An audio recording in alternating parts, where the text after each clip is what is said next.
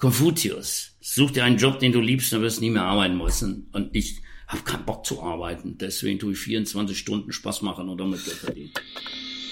The Hidden Champion. Außergewöhnliche Marktführer, Vordenker und Pioniere. Ohne ihn wäre die Skateboard-Szene in Deutschland nicht dieselbe.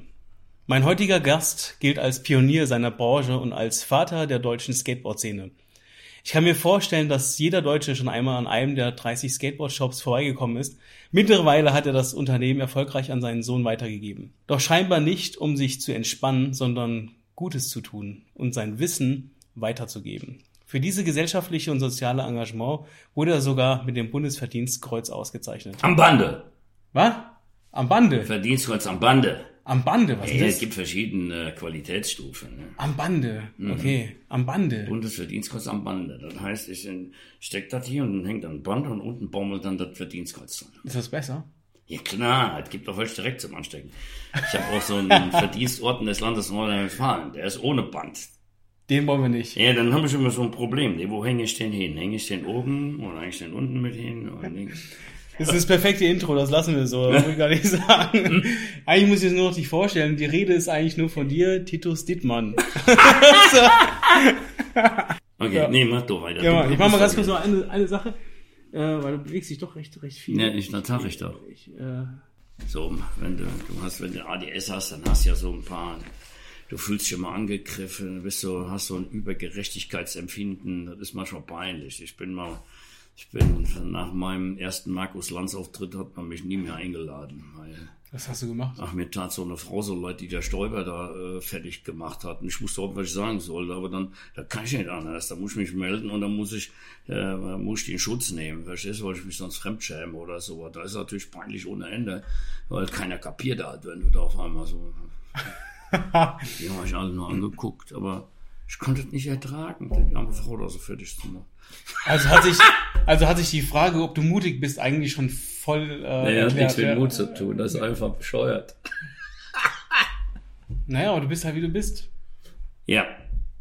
Nee, ach so, läuft das schon, ne? Es läuft schon, Alles ja. okay. Ja, dann, dann fang doch mal. Willst du was vom Mut hören? Ne? Wenn du fragst, ob ich mutig bin, kann ich, ähm, weil du das gerade angesprochen hast, doch, kann ich was zu sagen. Weil das ist wirklich, wenn man unter Mut versteht, einfach irgendwas machen, ne? verstehst du, und keine Angst und nix haben und wie man so sagt, ah, mutig sein und Augen zu und durch und so weiter. Also dann bin ich der größte Angstschisser und habe überhaupt keinen Mut. Äh, und ich sehe so mutig aus, weil ich viele Ängste habe, auch vor dem, was ich tue. Und deswegen habe ich mich schon als Kind irgendwie automatisch so angewöhnt, dass wenn ich vor was Angst habe, weil das ist ein unangenehmes Gefühl und das will ich nicht, ich will es ja trotzdem irgendwie machen. Also habe ich mich dann immer schon damit beschäftigt, wovor hast du Angst, warum hast du Angst, ist die Angst begründet und traue ich mir das zu, obwohl ich Angst habe und je mehr ich mich dann damit beschäftige, dann äh, entwickelt sich das. Entweder wird aus der Angst Respekt und dann mache ich das, weil ich mir sicher bin, ich schaffe das.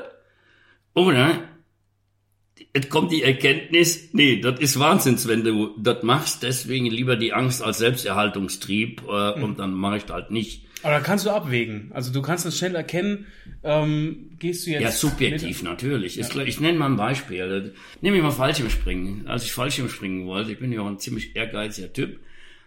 Ja, da habe ich natürlich wie jeder äh, auch Angst gehabt, oh, hm, springst da oben raus und Dings. Aber weißt du, kommt die Vernunftseite, die sagt dir, war alles TÜV abgenommen, tausend Dingsbums, kaum Tode und man was gehst du überhaupt für ein Risiko ein und so weiter. Und äh, klar, so kann man sich auch damit beschäftigen, aber ich gehe dann immer noch einen, einen Schritt weiter. Ich nenne das mentales Training, so in Kombination mit ähm, ja, auch körperlichen damit beschäftigen. Also beim Fallschirmspringen habe ich mich dann erst theoretisch damit beschäftigt. Aerodynamik und Dings und wie steuert man und so weiter. Und äh, damit ich das dann nicht nur ähm, theoretisch so im Kopf habe vor meinem ersten Sprung, ja, habe ich einen Freund angerufen, ein Auto habe, sage ich so, man fällt so ungefähr zwischen 140, 160 Stundenkilometer, je nachdem, was man für eine Haltung hat, kann auch viel schneller. Ja, dann habe ich jemanden angerufen mit Schiebedach, habe gesagt, geh mal auf die Autobahn, fahr mal 160 und dann habe ich mich da oben rausgegangen und habe mich in die Stellung gemacht und habe dann angefangen zu lenken. Ja, und da krieg ich ein geiles Gefühl, da ist keine Angst mehr da, weil ich weiß, oh, ich krieg auch geregelt, alles unter Kontrolle. Und äh, ja, so mach ich das. Also Cool. Als ich 12, 13 war zum Beispiel, gesprungen. Klar, dann, dann ähm, das waren 50er Jahre, wenn man mich gefragt hätte in dem Alter, was willst du mal werden, hätte ich gesagt 18, weil ich wollte natürlich Führerschein machen. Und das war ja das Jahrzehnt der Mobilität und äh, da war das genauso. Wenn man 12, 13, 14 ist, ne, dann hat man natürlich auch keine Angst, aber bedenken, oh, wie ist das denn, schaffe ich den Führerschein oder wie auch immer. Nee, da habe ich schon angefangen mit 12, 13, 14 bin ich jeden jede Nacht unter der Bettdecke bin ich Auto gefahren äh, und äh, habe die Bettdecke über den Kopf gezogen, damit meine Eltern das Motorgeräusch und den Blinker nicht hören. Dafür habe ich aber nur eine Fahrstunde gebraucht, als es soweit war und hatte meinen Führerschein. Wenn ich dich heute fragen würde, was du werden möchtest? Ja, dann würde ich sagen glücklich, weil äh, das ist ja so pauschal. Eigentlich du, wollen ja alle glücklich? glücklich werden. Ne? Nur da muss man hart dran arbeiten und äh, es muss einem auch klar sein, dass er das Glück in dem Sinne, wo man von träumt, ja eigentlich gar nicht äh, gibt. Bei mir ist er dann, also ich bin, wie soll ich sagen, ich bin, bin sehr anfällig dafür, glücklich zu sein, äh, weil ich natürlich so ein, wie soll ich sagen, so ein emotionaler Typ bin. Ich kann aber auch richtig scheiße drauf sein, aber das macht mich auch glücklich, weil dann ist alles draußen, kann ich anschließend wieder glücklich sein. Mhm. Und äh, deswegen bin ich dann halt auch vielleicht ein bisschen überschwänglich euphorisch, was dann auch äh, Leute etwas irritiert. Ähm, du, hast, ähm, du hast ja von null auf dein Unternehmen aufgebaut. Ja, von außen sieht das so aus. War es denn auch so? Nee, weil ich habe ja weder einen Plan gemacht noch sonst was. Ich wollte ja auch gar kein Unternehmer werden. Ich habe 68 Abitur gemacht. Für mich waren Unternehmer die größten Arschlöcher. Die waren doch alle schlecht, alles Abripper. So ist man doch in der 68er Jahre erzogen worden. Das war doch normal. Und ich bin kein typisch 68er, aber so eine Gesinnung bleibt natürlich hängen. Ne? Und da habe ich tatsächlich noch schubladenmäßig gedacht. Heute habe ich ganz andere Erkenntnisse. Da hat man, genau wie heute, das hat ja auch alles so, heute nennt man das alles Rassismus. Ne? Man packt eine Schublade und alles im Gleichen. Der ist der Schublade. Ne, also verschiedene Berufsgruppen. Dort einer waren die Guten, Unternehmer, das waren die Bösen und dort waren die, die Guten. Mhm. Naja, und irgendwann lernt man den Leben kennen, dass es überall die Vollpfosten und die Arschlöcher gibt und überall die Supertypen. Ne? Scheißegal, was für Berufe. Und das finde ich, das ist eine unglaubliche Erkenntnis. Aber da muss man Mut zu haben, so eine Erkenntnis zu haben. Weil das Leben wird viel komplizierter, wenn man die ganzen Schubladen nicht mehr hat und muss jeden Typ individuell beurteilen. Das ist anstrengend. Ja, ja. Erzähl mal, erzähl mal, du, deine Leidenschaft war ja auch bevor du dich selbstständig gemacht hast, das Skateboardfahren. Also das mit dem Skateboardfahren ist auch wieder so eine typische Tinus-Sache, sag ich mal. Ich, ähm, ich habe ja eben schon erzählt, heute weiß ich, dass ich eigentlich als Kind schon ADS hatte. Gott, in den 50er Jahren war man dann halt ein Zappel-Philipp. Äh, Äh, und äh, da gab es ja noch Prügelstrafe. Ich glaube, noch nie ist jemand so blau geprügelt immer aus der Schule rausgekommen wie ich, weil ich einfach nicht stillsitzen konnte. Aber auch ziemlich schnell alles verstanden habe. Dann ist das noch schlimmer, still zu sitzen, wenn man schon alles kapiert hat, was er erzählen will und dann noch ein Zappelphilipp ist. Also doppelte Schwierigkeiten und äh, damit muss man dann klarkommen und äh, Anscheinend bin ich damit klargekommen, weil da gibt's ja nur zwei Möglichkeiten. Entweder man gibt auf ne, und glaubt nicht mehr an sich mhm. und dann ist das scheiße im Leben, nochmal erfolgreich zu werden. Ne, oder man fängt schon an, von Anfang an wirklich irgendwie sich mit sich selber zu beschäftigen und dann die Erkenntnis zu haben, oh, ich habe ja doch einiges drauf, ne? nur mhm. die kapieren mhm. das alle nicht und dann sich entsprechend verhalten. Bei mir war das so, wenn Erwachsene irgendwo kamen, bin ich schon auf die andere Straßenseite gegangen, weil die Erwachsenen, das waren für mich alle Feindbilder, weil die mich immer alle scheiße gefunden haben, weil ich halt nicht ruhig sitzen konnte. Und äh, dementsprechend schlecht war ich ja auch in der Schule.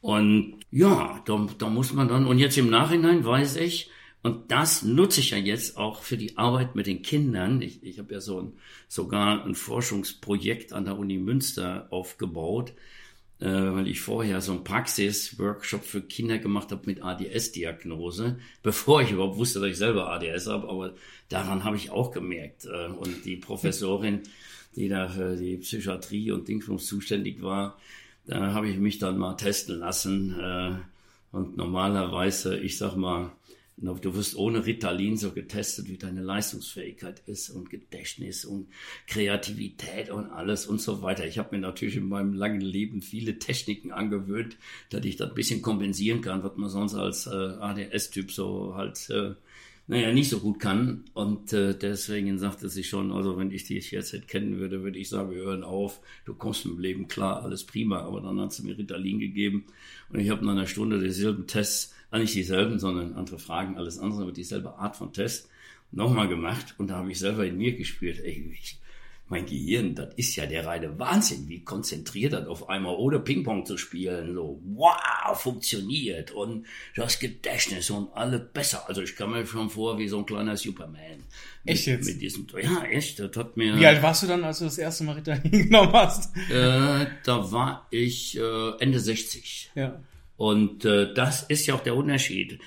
Ich mache Workshops, die heißen Skaten statt Ritalin. Dann heißt ja nicht, dass ich sage, Ritalin ist grundsätzlich scheiße. Ich sehe nur ein Problem bei 10, 11, 12, 13, 14-jährigen Kindern, die noch nicht so reflektiert äh, wie ich zum Beispiel entscheiden können, ja, okay, ich meine, irgendwo ist es ja eine Droge, wenn du so willst, nur halt entsprechend dosiert. Äh, und so weiter. Wenn ich das alleine schon den Eltern sagen, die das Kindern verschreiben lassen, nee, dann wird die mich am liebsten killen. Aber ich meine, es ist noch mal so. Aber dann heißt ja nichts. Jeder hat eine andere chemische Zusammensetzung im Kopf. Und wenn man dann irgendwie das nachfüttern kann, was einem fehlt, dann ist das auch prima. Dann kann man etwas normaler leben. Nur dazu finden ist natürlich schwierig. Und bei Kindern, ähm, ja, da hat sich halt rausgestellt, alleine durch diese Zuwachs an Ritalin. Da ist ja aus ein paar Kilo sind ja Tonnen geworden. Äh, also Millionen Kinder werden da ja jeden Tag mit voll gestopft. Und das ist jetzt nicht grundsätzlich zu verurteilen, aber die, ich sag mal, die Dunkelziffer des Missbrauchs oder so, auch unbequem, der zappelt ein bisschen rum in der Schule, deswegen hat man ja noch lange kein ADHS. Ich meine, Kinder sind in der Pubertät immer äh, unruhig. Und da äh, gibt's halt eine Gefahr, dass das halt mhm. missbraucht wird und Kinder, die eigentlich gar kein Ritalin nehmen sollten, was eigentlich vollkommen Normal in der Norm sind, mhm. den gibt man da dann auch, damit es ein bisschen ruhiger wird. Und Deswegen sage ich provokativ nicht ernst nehmen. ADS ist keine Krankheit, sondern ein Symptom für unmenschliche Erziehung, weil ich ja durch das selbstbestimmte Lernen und diese Workshops gehen statt Ritalin da fördern wir nur das selbstbestimmte Lernen. Also über die Selbstsozialisation und die Selbstwirksamkeit machen wir die Kinder stark. Und das ist das, was heute eigentlich nicht nur den ADS-Kindern, bei denen fällt es auf, weil die kommen dann mit dieser Normierungsversuch in der Schule kommen die gar nicht klar, weil die sind so schmerzfrei, weil sie einfach so einen Bewegungsdrang haben und weil ihr Kopf so was von schnell äh, funktioniert und, und äh, da fehlt ja auch so ein bisschen der Filter von den ganzen Reizen. Äh, deswegen gibt's äh, ja den schönen Satz, ja, ich habe äh, ich hab äh, Hyperaktivität. Oh, guck mal da ein Eichhörnchen. ja, okay, also diese, genau, diese Ablenkungsbereitschaft ist extrem hoch und das ist ja. für Schule natürlich echt für den Arsch. Auf der anderen Seite, was äh, ja kaum jemand mitkriegt, wenn, wenn sich aber so Kinder für was richtig interessieren, dann sind die so tief da drin und so leistungsfähig und so schmerzfrei, äh, mhm. wie kein, ich sag mal in Anführungsstrichen, normales Kind sich damit beschäftigen kann. Siehst du dich genau so damals? Weil Bitte? ich meine, äh, siehst du dich genau so? Ja, ich sehe mich genau so. Und ja. ich habe äh, und das geht so weit, diese Schmerzfreiheit ist schön, nicht? weil ich habe das irgendwann als Kompliment empfunden, weil ich gemerkt habe, wenn ich mich so richtig konzentriere und ich habe da Spaß dran, das Herz brennt und so weiter, dann kann man ja gar nicht genug davon kriegen. Ich, das Beispiel, damit man überhaupt weiß, wovon ich rede. Wenn ein Kind anfängt, Skateboard zu fahren ne, und das Herz brennt und äh, oder ist begeistert vom Skateboard. Ja, erstens, Begeisterung ist Dünger fürs Gehirn, sagt ja schon Professor Hüter. Äh, also von daher kann ich auch sagen, Skateboard fahren ist Dünger fürs Gehirn, weil Skateboarden begeistert, eine Begeisterung ist Dünger fürs Gehirn ganz einfache mathematische Gleichung. Und auf der anderen Seite, das Schöne ist, durch dieses selbstbestimmte ja, Tun beim Skateboardfahren, ähm, dann entscheidet sich halt, ich sag mal, so ein Kind, was ansonsten in der Schule vielleicht gar nicht so klarkommt und immer nur als Störenfried und unaufmerksam und wie auch immer, das will jetzt Skateboard fahren und dann fällt es für sich die Entscheidung, ich will einen Olli lernen. Das sagt kein Lehrer, das sagen keine Eltern, das sagt das Kind mhm. zu sich selber. In dem Moment, wo der Mensch für sich selbst entscheidet, mit brennendem Herzen, verdammte Scheiße, egal wie weh das tut, das will ich. Und dann sieht man Skateboardfahrer und Kinder, 20 mal, 50 mal, 100 mal, 1000 mal auf die Fresse fallen, die bluten. Äh, da, da kann schon, was weiß ich, ein gebrochener Arm. Dann kommt der Krankenwagen, habe ich alles schon erlebt. Und dann, dann sagt so ein Kind, nee, nee, ich muss, das soll fallen, ich muss jetzt den Trick noch schaffen oder sowas. Äh, nur um zu zeigen, was, was da plötzlich passiert, wenn der Mensch selbstbestimmt irgendwas erreichen will. Und das gönnen wir unseren Kindern nicht mehr. Nach dem Krieg, äh, ich sag mal, die Entwicklung ist ja so, ich bin früher noch in den Wald geschickt worden. Ich sage mal, ich konnte nur deswegen gut Unternehmer werden, weil wenn du mit 14 die Eltern sagen, ey, jetzt nerv nicht rum, wenn du die Hausaufgaben gerade gemacht hast und so, jetzt hau ab und komm wieder, wenn dunkel wird. Ne? Kein Handy, nichts, keine Betriebsanleitung, was macht man im Wald? Naja, dann musst du halt abhauen im Wald dann bist du Zwangsunternehmer und dann hast du ein Problem. Stehst da und denkst, oh, wie scheiße, ist das langweilig. Ja, und die Langeweile wird dann zum Nadelöhr zum Glück weil das ist ja richtig unangenehm. Um die zu überwinden, musst du ja nachdenken, kreativ werden, Pläne machen oder Ideen haben. Dann sagst du am nächsten Tag in der Schule, äh, tust du dich mit den Kumpels verabreden halt im Wald und dann überlegt man sich schon, was spielt man zusammen. Er findet Westerwälder Gotcha, wie in meinem Buch habe ich das beschrieben, so mit Tante Gackel, also Zapfen so aufeinander werfen und wer getroffen wird, der war halt tot oder so. Das hat man dann alles erfunden. Ja. Und äh, ja, das, das sind Lernprozesse, die, wo, wo die Kinder gar nicht merken, dass sie lernen. Und das ist so wie eine positive Spirale. Ein Ziel setzen, ich nehme mal wieder den Olli beim Skateboard fahren und dann dauert das vielleicht sogar bei einigen ein paar Monaten, wenn die Motorik nicht ganz so in Ordnung ist. Und irgendwann stehen die dann in Olli und dann passiert ein Feuerwerk wir nennen das äh, Euphorie, aber in Wirklichkeit ist das ja ein körpereigener Drogenrausch, der dann da durch die, durch die Birne fegt. Ne? Dann, dann denken die Kinder ja kurzfristig, jetzt können sie auch über das Wasser gehen, so gut fühlen die sich. Mhm. Aber das ist das, was das Selbstkonzept hebt. Das Selbstkonzept beim Menschen ist das, was er sich realistisch wirklich zutraut, was er leisten kann. Und durch so eine positive Spirale, wenn man sich selbst ein Ziel setzt und hart dran arbeitet und trotz aller Schmerzen und Widrigkeiten das Ziel erreicht, das hebt dann das Selbstkonzept, weil man selbstsicherer wird. Man weiß, ah, guck, ich habe das geschafft. Dann kann man auf dem Level sich wieder das nächste Ziel vornehmen. Ja, und das ist im Prinzip, das Schöne ist jetzt, wenn ich so erzähle, wie wir mit den Kindern arbeiten, dann ist das eigentlich, ja, eine Reflexion in meine Kindheit und meine Jugend. Wie habe ich das überhaupt geschafft, aus so einer scheiß Voraussetzung, verstehst du, mich so zu entwickeln? Und das finde ich so faszinierend. Und das macht mir dann auch so Spaß, weil ich, weil ich da genau weiß, denen geht's genauso scheiße, weil alle Erwachsenen die Scheiße finden, weil sie den Unterricht stören, weil sie halt nicht in die Norm passen. Naja, und die dann stark zu machen und dadurch zu wertvollen Mitgliedern unserer Gesellschaft, was Geileres kann man doch gar nicht machen. Aber auf deine, auf deine äh, Aktivität mit den Kindern würde ich gerne äh, später zu sprechen kommen, ja. weil das kam jetzt ja erst viel, ich würde gerne ein bisschen zurückgehen. Also eigentlich kam das jetzt nicht erst, sondern wenn ich wirklich mein Leben reflektiere, hat sich bei mir im Leben eigentlich gar nichts geändert. Nur dass ich du bist immer Kind geblieben. Ja, nee, ich habe aber auch diese, diese Begeisterung und den Spaß an gewissen Dingen, die habe ich immer behalten. Klar, zwischendurch ging es mal in die Richtung, in die Richtung, aber im Endeffekt, da sieht aus, als hätte ich unglaublich viele Brüche im Leben. Aber die habe ich ja nur, um meine Linie einzuhalten, da ich als Beamter einen Sack gehauen habe das war ja nicht, weil ich was anderes machen will. Lehrer da sein, das war für mich das Schönste, mit Kindern arbeiten und Kinder nach vorne bringen. Aber dieses äh, System Schule, das war ja wie, wie, wie eine Zwangsjacke, verstehst du? Ich musste ja 80 Prozent der Zeit musste ich ja damit verbringen, zu überlegen, ähm, ja, wie ecke ich jetzt äh, nicht an und bleib hier in den Normen drin. Äh, das war sogar nicht gerne gesehen, wenn ich mich nachmittags mit den Schülern getroffen habe, mit denen Skateboard gefahren bin, ohne zu fragen, kriegst du Überstunden bezahlt? Dann haben schon meine Kollegen gedacht, ich versau den Schnitt.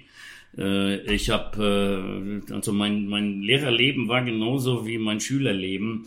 Disziplinarverfahren, weil ich Skateboard im Sportunterricht gemacht habe. Also, Ach, du warst Lehrer vorher? Ja, ich bin Studienrat gewesen und ah, okay, ich war beamtet, okay. meine, meine Pension, alles wird durch. Und dann habe ich 84 gesagt, äh,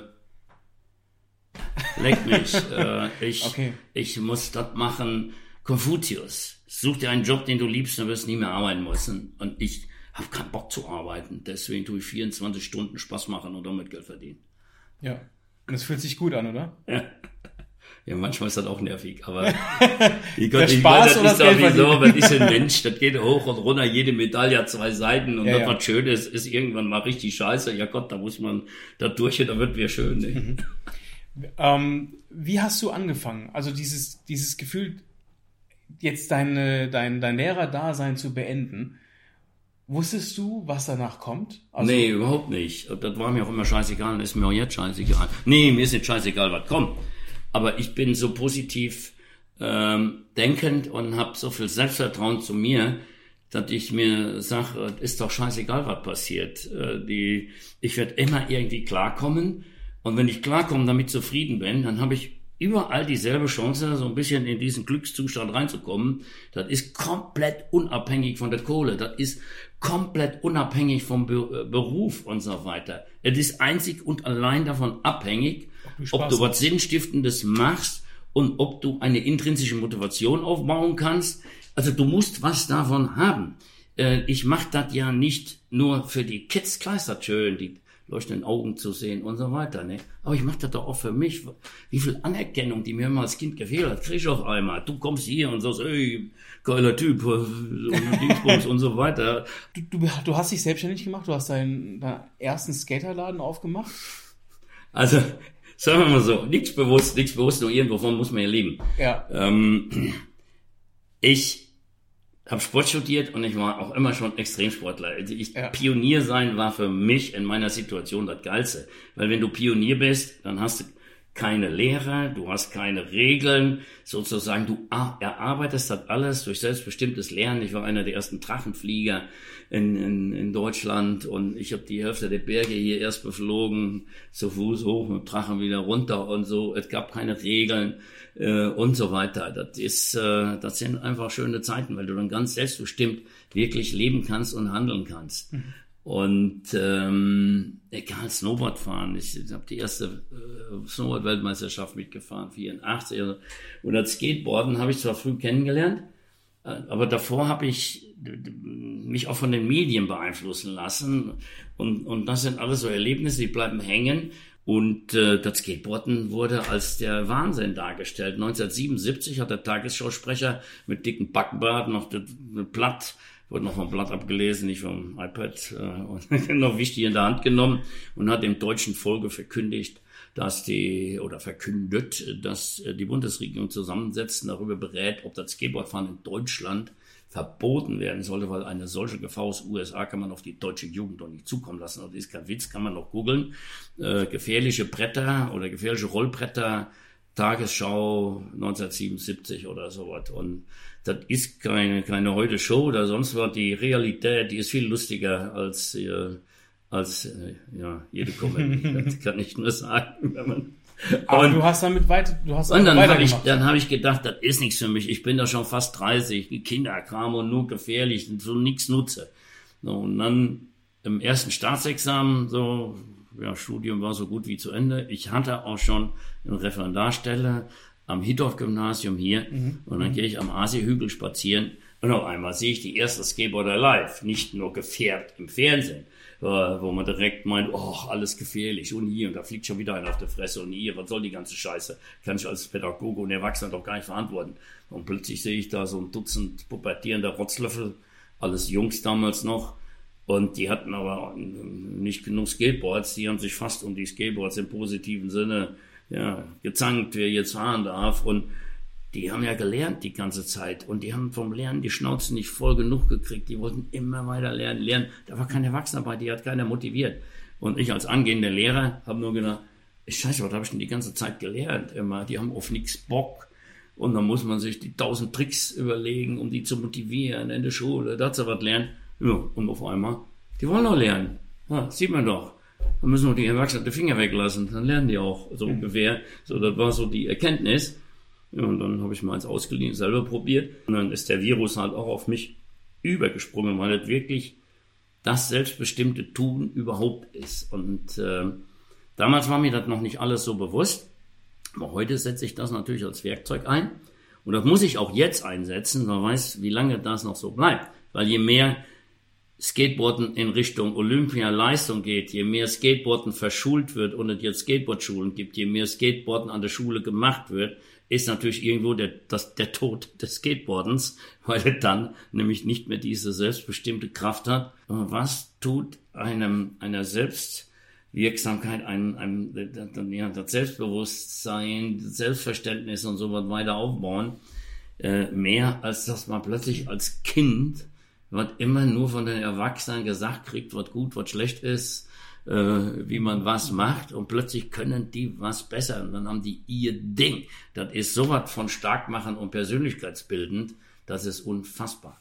Und das will ich noch nutzen, solange das Skateboard diese Kraft noch hat. Wie hast du das überhaupt hingekriegt? Also ich habe vorhin mal so ein bisschen in Wikipedia reingeguckt ja. Und ähm, da stand so in ganz groben Schritten, wie, in welchem kurzen Zeitraum du, also mit, mit der Fahrt nach, ähm, was, Kanada, wo du die ersten Boards, Kalifornien, Kalifornien wo du die, die, die ersten Boards geholt hast, weil es hier keine gab und du deinen ersten ähm, in einem Oder keine mehr gab, Kel weil das war ja vorher schon mal so eine Relle als Spielzeug und so weiter. Ja, und dann ja. im Keller verkauft, also du, Klar, du hast aber Spaß gehabt, weil sonst hättest du. Ja, ich habe das äh, nicht als Business gemacht, sonst, äh, ich sag mal so, das zieht mir doch daran, wenn ich über zehn Jahre in ganz Europa der Einzige bin, der Skateboards verkauft, ne, dann muss ich doch nicht sagen, das war kein Markt für einen Geschäftsmann, der hätte das nie angepackt, weil man doch nichts verdienen kann. Ja, ich war aber fasziniert. Ne? Also habe ich erstmal den Schülern in meiner Klasse, den habe ich Skateboards besorgt aus USA. Und da ich natürlich als engagierter Lehrer sogar die Dinger in meiner Dreckwäsche äh, durch den Zoll geschmuggelt hat, äh, habe ich dann zu den Fabrikpreisen denen weitergeben können, weil den Fluch hatte ich ja selber bezahlt von meinem Lehrergehalt. Ja, und die Mehrwertsteuer und den Zoll, das habe ich nicht eingesehen, dass die Schüler da bezahlen müssen. Also das war ein Brett, was weiß ich, fünf, sechs, sieben Bretter oder so, wie man aus dem Urlaubssachen halt mitnimmt.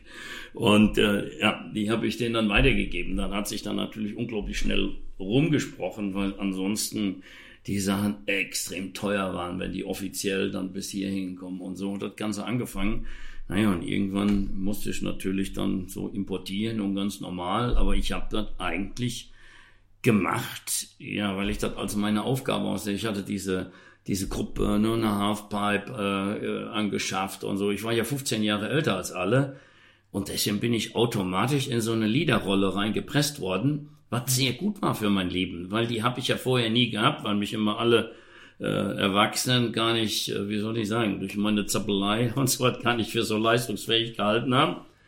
Ja, und plötzlich bin ich 15 Jahre älter, hab, äh, als die anderen, hab ein bisschen mehr Lebenserfahrung und was meinst du, wie gut das tut auf einmal, wenn ich für die das alles organisiere? Das hat für mich so viel Spaß gebracht und dann hat mir so viel Selbstbewusstsein gegeben. Das hat bei mir diese Selbstwirksamkeit. Mhm. Äh, also ich habe das Business eigentlich betrieben wie Skateboardfahren. Okay, jetzt äh, jetzt übe ich so lange und fall so lange auf die Schnauze, bis der endlich der Trick gelingt und so und dann ist man yeah und dann kennt ja. man keine Schmerzen und geht immer nach vorne und ich wusste ja, wofür ich das gemacht habe. Ich habe das nicht für die Kohle gemacht. Ganz im Gegenteil. Wenn man 68 Abitur gemacht hat, hat man immer schlechtes Gewissen, wenn man ein bisschen Geld am Konto hat. Ähm, ja, also musste das immer weg. Ne? Und äh, mhm. da ich eh nicht der Typ bin, der sich hier in Luxus da und da, habe ich das immer direkt, ja, das, wo mein Ziel ist. Hier, hier mein Titus Gates Show Team, das muss gut ausgestattet sein, das braucht eine Halfpipe, wir brauchen, Titus, wir brauchen ein Magazin. Ja Gott, ich meine, das kostet Geld, ein Magazin dann zu machen, äh, musste ich dann erstmal in Wege retten. Titus, wir brauchen einen Contest. Ja zack, auf einmal war die Weltmeisterschaft daraus geworden. Das waren die Ziele, die ich erreichen wollte. Und mhm. um mhm. meine Familie zu ernähren, musste ich halt nebenher ein paar Skateboards verkaufen. Und äh, das scheine ich ganz gut gemacht zu haben. Und, äh, Wie viel hast du verkauft in deinem Leben? Weißt keine Ahnung. Nee. Keine, also das dürfte bestimmt, ich weiß es nicht, kein Gefühl, aber ich, ich vermute mal, dass das schon in, innerhalb von 45 Jahren dürften das schon Millionen sein. Ja klar, ich habe doch, Locker. ich habe doch, ich, ich habe doch von DHL, weiß schon genau, als die erste Million Pakete rausgegangen ist, habe ich dann auch so eine Urkunde bekommen. Ach. Und dann kam die nächste auch ganz schnell. Ja, wir haben eine Zeit lang, habe ich mal 10.000 Pakete am Tag nur verschickt. Wahnsinn. Inzwischen ist das wieder ein bisschen kleiner geworden. Ich bin ja auch mal ordentlich auf die Fresse gefallen, aber auch da habe ich wie ein Skateboarder Immer wieder aufstehen. Ja, ja. Das habe ich beim Skateboardfahren gelernt. Weil wenn man nicht aufsteht, dann ist äh, irgendwo das Leben vorbei. Ne? Würdest du sagen, du hast ähm, einen Fehler gemacht, wo du sagst, das hättest du nicht machen sollen? Also ich mache grundsätzlich keine Fehler. Das ist jetzt nicht Arroganz, sondern das ist äh, wieder Philosophie oder Ja, du hast dann deinen Weg, ne? Du hast ja gesagt, Nein, nein, nein, lass mich erklären. Okay. Weil ich glaube, ja, man kann Fehler machen. Aber wenn man bewusst lebt, glaube ich, kann jeder Mensch einfach sagen, nee, ich habe keinen Fehler gemacht. Aus einem ganz einfachen Grund.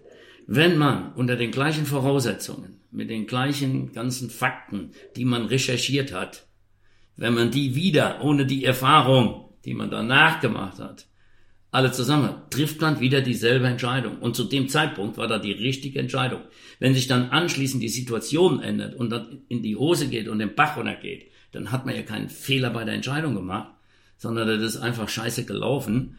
Und äh, klar, dann, aber im Endeffekt würde man unter den gleichen Voraussetzungen, wenn man ein gewissenhafter Mensch ist, äh, würde man ja die gleiche Entscheidung treffen. Warum soll ich das einen Fehler nennen, wenn sich das Umfeld ändert, ich aber für den Moment die richtige Entscheidung getroffen habe? Also pff, für mich ist das wirklich kein Fehler.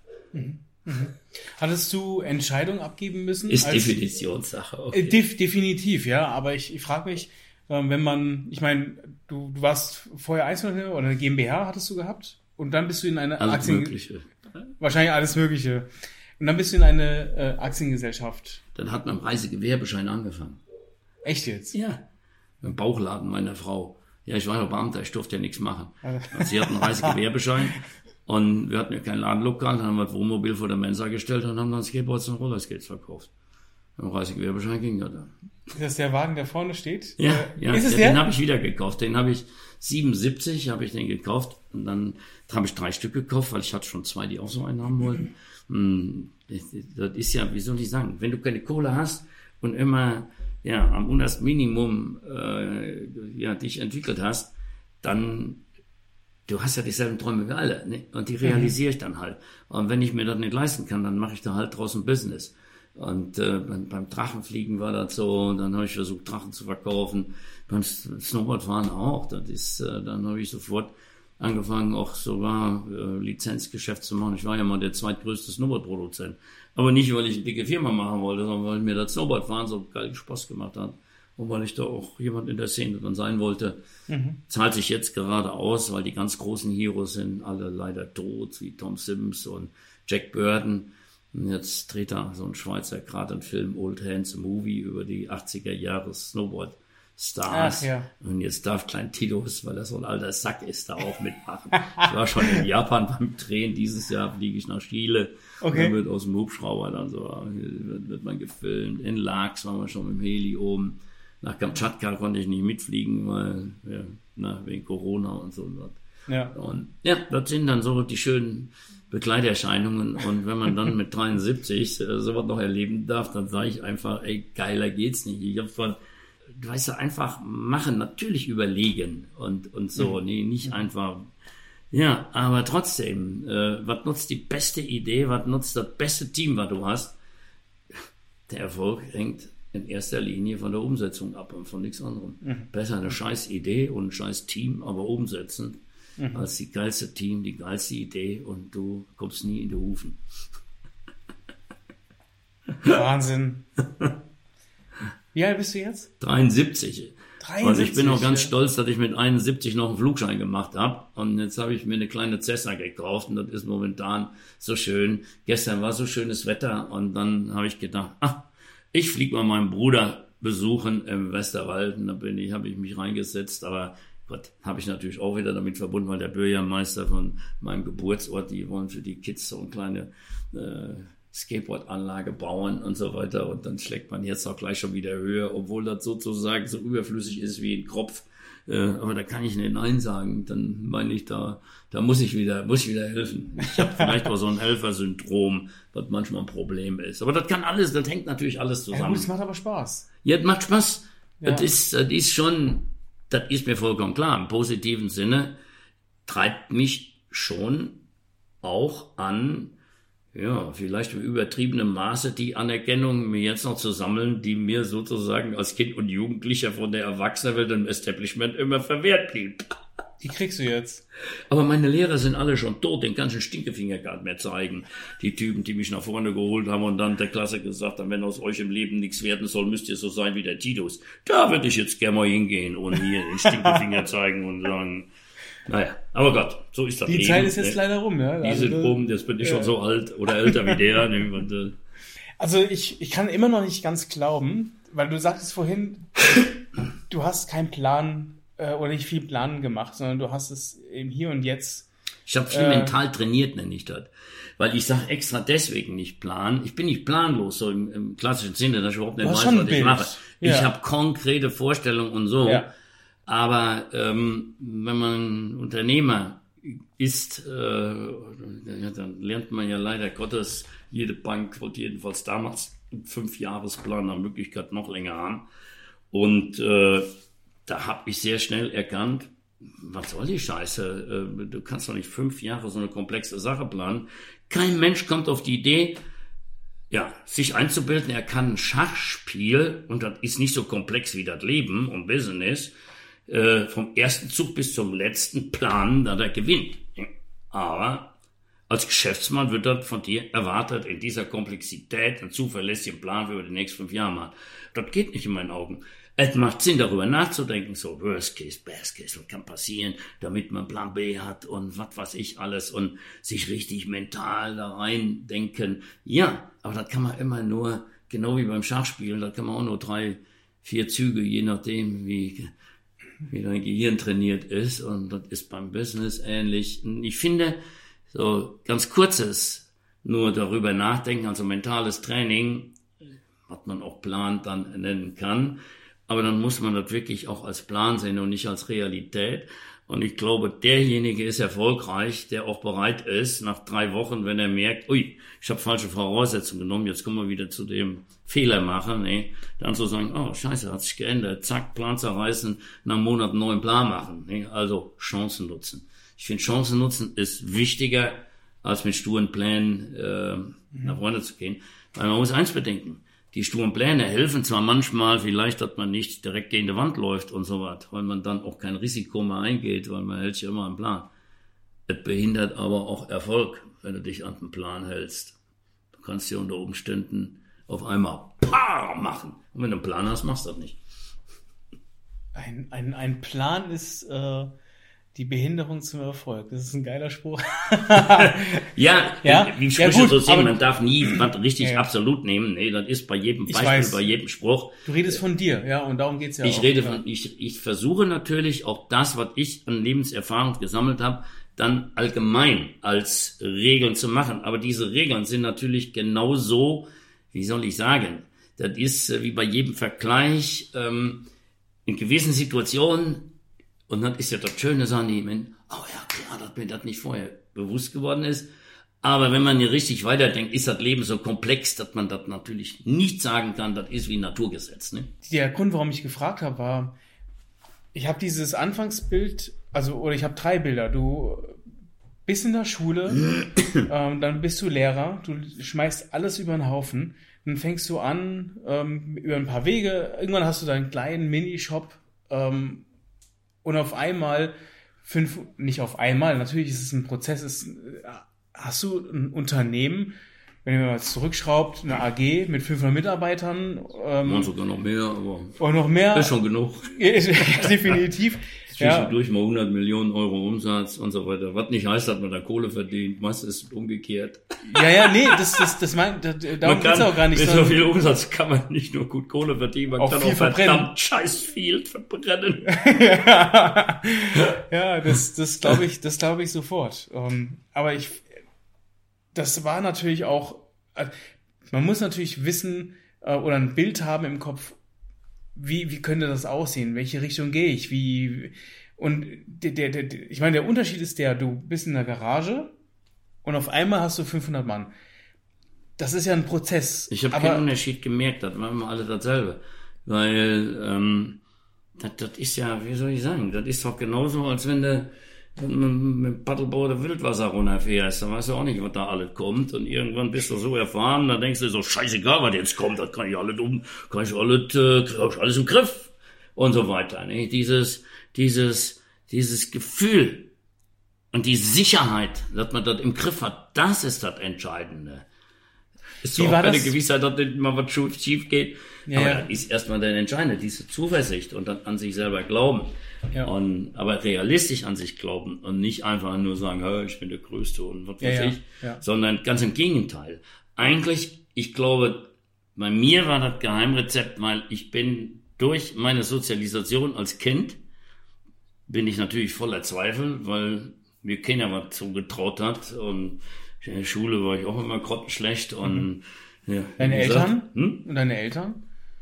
Meine Eltern, die hatten ein kleines Unternehmen, ähm, also was heißt Unternehmen, hört sich so schlimm an äh, oder so groß an. ähm, der hatte, mein Vater war Elektromeister und der äh, hat halt, äh, mein Sohn war dann Elektrogeselle und dann hatten die noch, damals hieß das Lehrling, ne, und dann haben die zu dritt, äh, damals war ja die Bauphase und so, dann haben die die Schlitze gekloppt und die Elektroleitungen in den Neubauten gelegt und davon, von, davon gelebt. Und, und das war noch zu einer Zeit, wo gerade das Fernsehen erfunden wurde und da noch ein kleines Elektrogeschäft da war, wo Batterien verkauft wurde, Taschenlampierchen und, so, und eine Mäckling-Eisenbahn und da hatte meine Oma natürlich als erstes einen Fernseher im Dorf. Da kamen noch alle mit den Stühle und setzten sich auf die Straße, weil keine Autos fuhren und haben dann Stummfernsehen bei uns im Fernsehen geguckt. Kann ich mich als Kind noch dran erinnern. Also das, das ist einfach unfassbar. Und äh, ja, Aber das wolltest du nicht, das wolltest du nicht übernehmen, oder? Nee, das wollte ich nicht übernehmen, ähm, weil ich hatte ja einen älteren Bruder, der war schon äh, Geselle und der war ja schon da drin. Was soll ich dann da auch noch mit rein? Und irgendwann äh, bin ich dann auf die schlaue Idee gekommen, ob ich dann doch nicht vielleicht Abitur nachhole. Und dann habe ich nach der Volksschule, habe ich auf einem Aufbaugymnasium mit Internat in Bad Neuenahr, habe ich dann äh, Abi nachgeholt. Aber alles immer so, weil ich mir wenig zugetraut habe. Äh, ja, vielleicht kann man das so vergleichen. Ich nehme mir immer nur was vor, wo ich auch ganz sicher bin, dass ich das schaffe. Alles andere ist so im Hinterkopf, da rede ich nicht drüber. Das könnte ja mal sein und Dingsbums, klar, habe ich eine Riesenvorstellung. Aber äh, ich, ich, ich verliere ja auch ungern. Warum soll ich denn einem erzählen, was ich alles für möglich halte, wenn sowieso mich zu dem Zeitpunkt alle für einen Volldeppen gehalten haben. Da kann ich doch erzählen, was ich will, da lachen alle nur noch mehr. Also habe ich die Gedanken schön im Kopf. Aber wenn ich genau weiß, oh, das ist ganz locker, dann äh, habe ich die große Fresse, weil ich ja genau weiß, ich kann nur gewinnen. Ähm, und äh, sind dann so kurze Ziele. Aber bevor ich das Ziel erreicht habe, ne, dann nehme ich schnell die Latte und leg die wieder höher. So wie bei dem Esel, der mit die Möhre von der Angel hat. Und dann bist du dein Leben lang motiviert, weil das Ziel ist immer ganz nah vor Augen. Äh, aber du erreichst es trotzdem nicht, denn wer sein Ziel im Leben erreicht, hat es nicht hoch genug gesteckt. Okay, aber ich, ich finde es trotzdem sehr beachtlich, ähm, wie du das alles äh, geschafft hast. Eine Frage habe ich, ähm, du sagtest, Ich muss jetzt auch sagen, ich, wir müssen eigentlich von wir reden, weil ich glaube, alleine wäre das sehr schwer geworden für mich, weil ich habe mich mit meiner Frau unglaublich äh, ergänzt. Damals natürlich Freundin, wir sind jetzt 50 Jahre zusammen. Und äh, die ist genau das Gegenteil von mir. Ne? Also das war schon schön. Ne? Ich konnte vorne rumrennen und war der Frontmann und habe alles aufgerissen. Aber dann brauchst du einen, der hinter dir einsammelt äh, und dann in die richtigen Schubladen packt und äh, so weiter. Ne? Und ähm, ich gab Zeiten, da wusste ich weder, wie viel Geld am Konto ist, noch äh, wo was hin überwiesen worden ist. Da habe ich nur gefragt, Brigitte, äh, können wir die Investition tätigen? Oder die Nachgerechnung gesagt, jo, kannst machen, fertig. Und dann schon gemacht. also, stark. sie war halt immer die Aufräumerin. Ja, man kann nicht sagen, sie war das Bremspedal, ich war das Gaspedal. Nee, und wenn du nur eins von beiden hast, äh, sie wäre dann mit nur Bremspedal nicht vorwärts gekommen und ich wäre mit nur Gaspedal wahrscheinlich in der nächsten Kurve rausgeflogen. Aber in Kombination ist das eine schöne Sache. Ja. ja. ähm, wie, wie bist du denn mit dem Gefühl dann umgegangen, als das, das Unternehmen dann äh, zerschlagen oder als du gemerkt hast, verdammt, das hat, ist jetzt nicht so aufgegangen. Wie, wie war das Gefühl?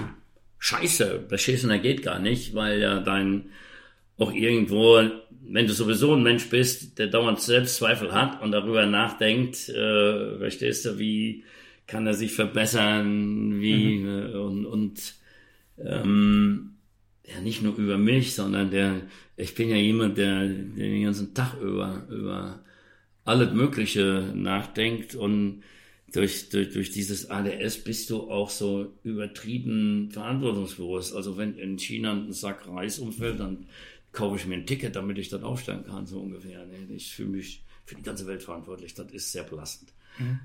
Ich weiß jetzt gar nicht, wenn du auf Sicherheit hin willst und so was.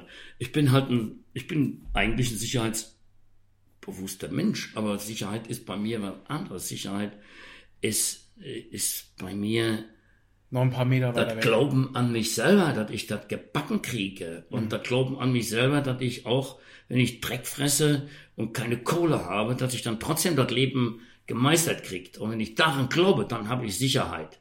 Wie, wie hat deine Frau dich in dieser Phase unterstützt, als als es quasi erstmal beendet war oder als, als es hieß, jetzt. Wir haben zusammen aufgebaut, wir sind zusammen durch die Scheiße gegangen, äh, da muss man nicht groß drüber reden. Mhm. Und die Unterstützung äh, war bei meiner Frau, äh, als wir in der Scheiße hingen, nicht anders, als wenn man gerade durch die Decke geht. Okay. Waren da halt immer gutes Weil Team. es war auch eine recht lange Zeit, also die, die, die Durchstrecke war ja schon. Ja.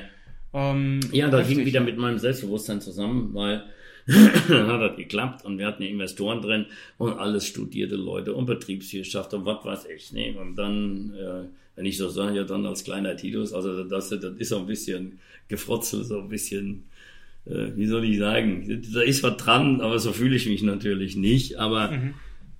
ja, das kommt so von früher, weißt du, wenn alle sagen, ich kenne ja nur zwei Sätze von Erwachsenen. Wenn ich mal wieder geistige Ergüsse hatte und ich wollte das irgendeinem erzählen als Kind, ich rede jetzt so, wenn ich dann 12, 13, 14 bin, ne? Da gab es in den 50er Jahren nur zwei Sätze, die zu mir gesagt werden. Entweder halt den Mund, wenn die Erwachsenen reden, ne? Dann warst du fertig als Kind, ne? Oder werd doch erst mal groß. Ja, das sind zwei Scheiße. So, und wenn man so groß geworden ist, verstehst du, dann äh, aber das äh, kann man gut überwinden und man kann ja immer auch aus, äh, aus allem was Positives machen und was mhm. Positives rausziehen. Mhm. Das ist ja das Schöne, dass man, das gibt ja auch Kraft, äh, wenn mhm. man das alles schafft und wieder Selbstbewusstsein. Und der Glaube an sich, dass man aus jeder Scheiße rauskommt, der kann ja nur kommen, wenn man in der größten Scheiße drin gesessen hat. Alle anderen, die, ja. die haben da nicht so viel Selbstvertrauen, wenn die noch nicht so viel Scheiße miterleben. Aber du, ähm, du hast jetzt deinen Laden abgegeben an deinen Sohn, oder? Ja, ich würde ihn gerne komplett auch, also echt äh, inhaberisch als Gesellschaft abgeben, ja. aber da steht die deutsche Steuergesetzgebung noch ein bisschen im Wege.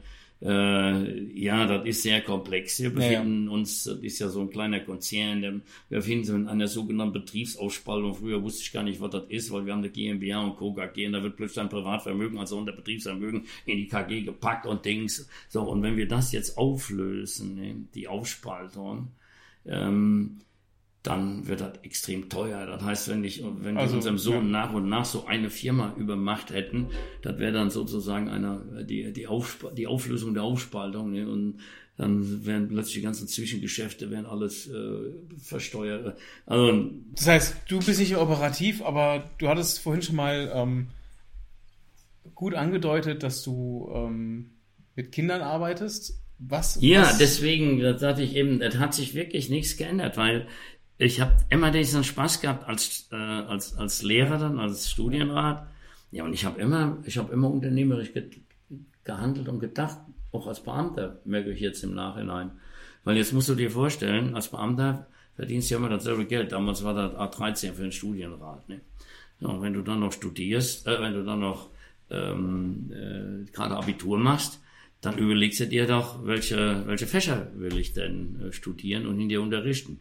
Ja klar, da, da ich äh, und da war ich ganz pragmatisch. Ne? Eigentlich war ich immer in, also ich war zwar ein schlechter Schüler, aber in Mathe stand schon mal 1 plus, weil das ist mir zugeflogen. Da muss ich niemand lernen und was weiß ich, ich kann eh nichts behalten. Ich habe die Integralgleichungen, äh, die habe ich abgeleitet in der Arbeit, damit ich damit arbeiten konnte und so, weil ich einfach verstanden hatte, wie das funktioniert. Aber wenn einer gefragt hätte, wie es die Integralgleichung, hätte ich dann nicht sagen können, hätte ich eine halbe Stunde gebraucht, um das auszurechnen. Und, ähm, äh, das ist ja sehr ungewöhnlich. Und von daher haben natürlich alle gedacht, äh, dass ich Mathe studiere und so. Aber das habe ich halt nicht gemacht, weil äh, als ich in der Oberprima war, ich weiß gar nicht, wie das heute heißt, 13, Klasse 13. also damals war ja noch hier Oberprima vom Sechster. Und ich bin ja auch noch so ein klassischer Gymnasiallehrer, der von Sechster bis Oberprima unterrichtet hat. So alt bin ich schon. Ähm, naja, auf alle, auf alle Fälle ähm, habe ich mir dann, habe ich dann die Leute gefragt, die das unterschiedlich, und die Sportstudenten und die Geografiestudenten, die waren alle am besten drauf während des Studiums. Ne? Und dann habe ich mir irgendwann überlegt, Scheiße, warum sollst du Mathe studieren? Dann sitzt du im Sommer da, Arbeit korrigierend in deinem kleinen Bürochen. Da gehe ich doch lieber mit einer Oberstufen-Mädchenklasse ins Schwimmbad chillen. Und äh, da führt selber Geld. Und da war das entschieden. Also lieber schwimmen gehen, mit wem auch immer. und lieber äh, Exkursionen machen als Student. Und, äh, und ich bereue das nicht, weil durch Geografie kriegt man eine wunderbare Allgemeinbildung. Das kriegt man, das kann man wenigstens im ganzen Leben gebrauchen. Ne? Wenn du Mathe studierst, ob du dann bei den Mädels glänzen kannst, aber wenn du denen erklären kannst beim Apfel und der Apfelsine, äh, wie sich die Erde um die Sonne dreht und wie die Jahreszeiten entstehen, dann hast du schon Stein im Brett. ja, Brett. Also, Stichwort. ich, ich sag, das pragmatische Denken gehört einfach auch dazu. Ein bisschen da, darüber nachdenken, was macht mir Spaß? Ja, aber auch, wie kann ich am effizientesten sein? Mhm. Ja, und wenn man als Beamter nicht wie ein Unternehmer, da kannst du an der Marketing schrauben, Umsatz hier, Kosten reduziert. Nee, als, als Beamter kannst du nur an der Spaßschraube drehen. Stimmt. Und hier haben wir die Spaßschraube. Ja, genau. Sag mir mal, was hat's mit diesem wunderschönen Brett auf sich? Ja, das ist so ein Schlüsselerlebnis. Ich habe ja ähm, alles, was ich so mache, das hat ja irgendwann so einen Impuls gegeben. Ich habe tatsächlich im Spiegel ein Interview, ich glaube Travis Bird hieß der, so ein Australier, der mit noch einem anderen zusammen ähm, nach äh, Kabul gereist ist. Sie sind, glaube ich, so sagt, äh, sagen die, sagt die Geschichte, sie werden ihren Freundinnen nachgereist, die dort an der Botschaft oder wie auch immer gearbeitet haben und waren halt Skateboarder und dann sind die in Kabul Skateboard gefahren und die Begeisterung der Kids, die hinter denen hergelaufen sind und was weiß ich und alles damals 2009 war dann. Ähm, ja, dann hat die dann so fasziniert, dass sie gesagt haben, da kümmern wir uns drum, wir machen eine Skateboardschule auf. Und dann hat mich wieder so fasziniert, dass ich erst bei denen eingestiegen bin. Aber ich bin halt, wie soll ich sagen, so ein schneller Typ, der immer, der, der 24 Stunden rund um die Uhr und bin dann so, ja, auch so, also das hat nicht so hingehauen mit unserem Team, deswegen habe ich dann meine eigene, ja. meine eigene ähm, äh, Stiftung gegründet. Mhm. Und habe mein erstes Projekt in Afghanistan gemacht mit Robert Neudeck, der hier durch Kapanadur, Kapanamur und, und Grünland bekannt geworden ist. Und habe ich ein super schönes Erlebnis halt, und, und, und das ist das Board, und deswegen steht das immer an meinem Schreibtisch, weil das ist für mich der Inbegriff, äh, immer wieder zu sehen, wie wichtig so Begeisterung äh, ist und wie wichtig ein brennendes Herz ist und Leidenschaft und sowas alles. Weil dieses Board ist nur sechs Wochen lang gefahren worden, auch wenn das aussieht wie nach Jahrzehnten. Dann hatte ich einem, ja, so einem Kind, keine Ahnung, 11, 12, 13 Jahre alt gegeben. Und sechs Wochen später kriegte ich einen Anruf von Uli Gack vom ZDF, dass er jetzt endlich, also die, die Nachrichten, die kriegen ja nur mehr Kohle, um irgendwo hinzufahren, wenn da eine Bombe explodiert oder sonst so. Wenn da einer eine Skateboardanlage baut, da muss man warten, bis irgendwo in der Nähe was passiert.